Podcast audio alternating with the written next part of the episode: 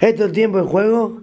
Estamos con Tato Guilera eh, de la bombonera. Ahora vamos a Tato.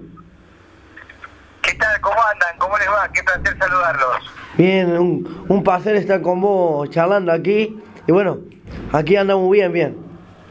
Igualmente, me alegra mucho que anden todos bien. Boca está ya con el plantel licenciado, con el cuerpo técnico también licenciado, después lo que ha sido la final frente a Tigre el fin de semana allí en Córdoba.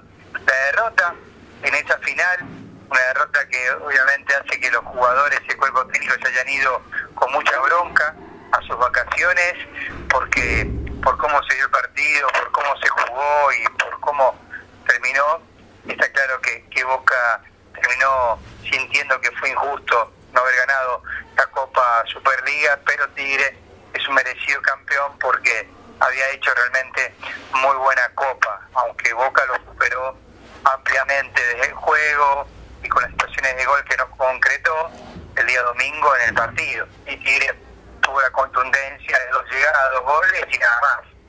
Y vos sabés que yo miré el resumen del partido, no miré el partido porque estaba haciendo unas cositas, pero miré el resumen, eh, poco Benedetto, no, eh, no pudo hacer ni un gol Benedetto, pero la verdad, eh, a mí eh, tu, tuvimos mal, en una parte yo quería ganar la final, pero bueno, no pudimos.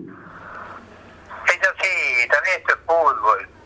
Hablaba con varios protagonistas y me decían que, Sí, que es así el deporte. Ellos obviamente están hoy muy tristes, entre ellos Benedetto, porque tuvo como cinco situaciones claras de gol, pero claras, un palo, un travesaño, pelotas al lado del poste, y no pudo concretar. Lo que antes para Benedetto era muy simple, hoy se le transformó en algo complicado de lograr, que es justamente tener esa contundencia y efectividad que presentó durante mucho tiempo el 9 de Boca Juniors.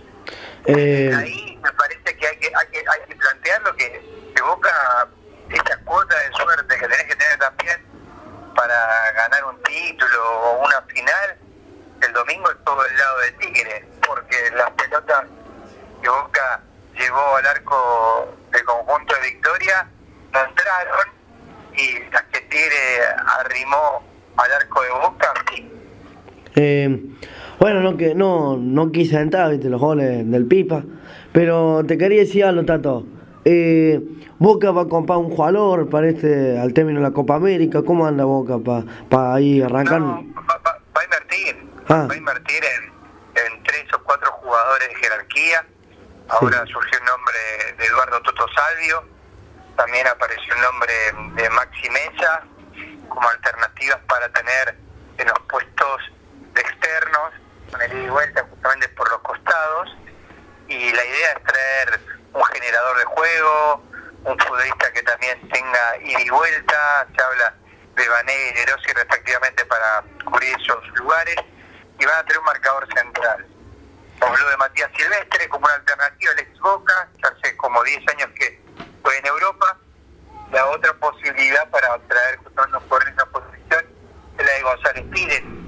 Son, creo que, que algunos de los lugares en los que ha apuntado el entrenador para reforzar y donde también Nicolás Burdizo, después del análisis que ha hecho como director deportivo, siente que, que el equipo tiene que, que incorporar.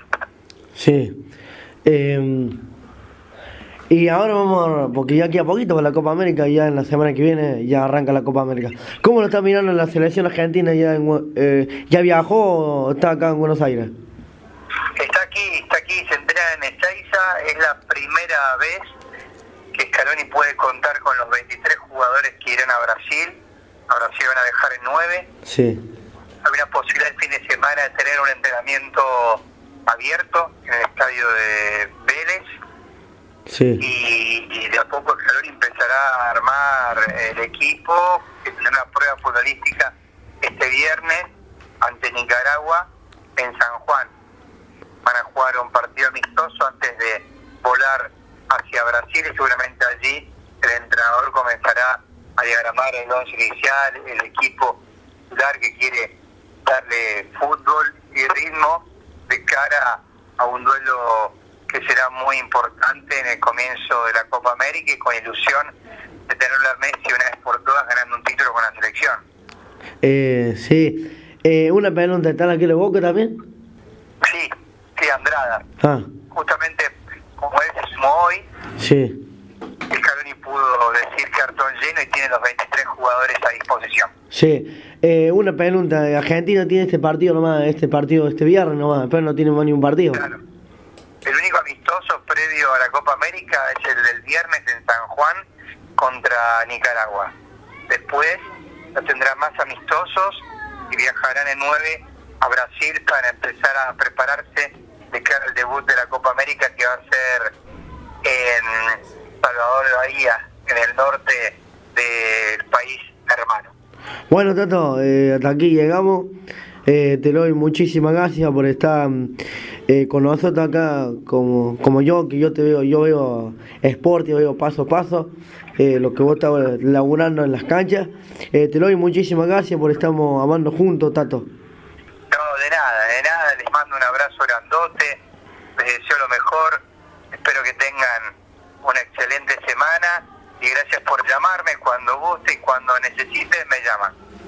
Tato, Sí, eh, le mando, le mando, vos que estás ahí en Buenos Aires, le mando saludos para los chicos de Paso a Paso y los chicos de Sportia.